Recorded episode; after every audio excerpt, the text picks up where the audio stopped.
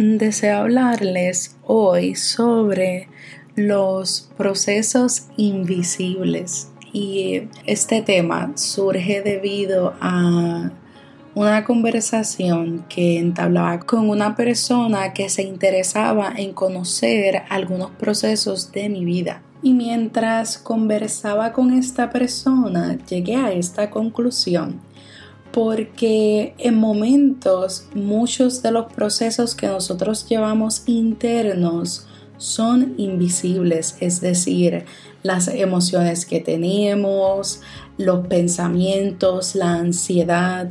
Muchas veces no podemos ver la felicidad. Si la sentimos, si pasa por unos procesos en nuestro cerebro y pudiéramos ver, ¿verdad? Un árbol, un arco iris y sonreír y que eso nos provoque la felicidad.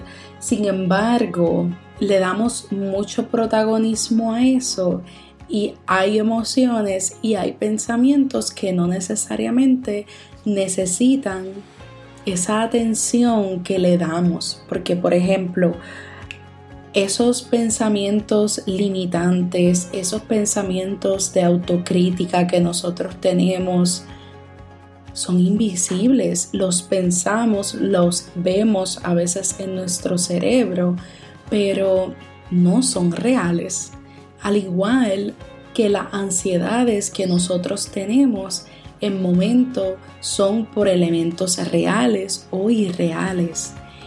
Y deseo que analicemos en esas partes que son invisibles, que merecen la atención y los que no merecen la atención. Y que el que sean procesos invisibles no sean importantes, porque en realidad lo son. Tus emociones son importantes, tus procesos son importantes, pero el elemento de que sean no visibles pueden hacer que para nosotros, la especie humana, se nos haga más difícil verlo o poder vivir las situaciones o poder solucionar los problemas, porque en momentos necesitamos esa parte visual es donde viene a veces el escribir cuando estamos pasando por situaciones, el escuchar música, el pintar lo que nos está haciendo daño, lo que nos está haciendo mal. Así que son, son varios factores, ¿verdad?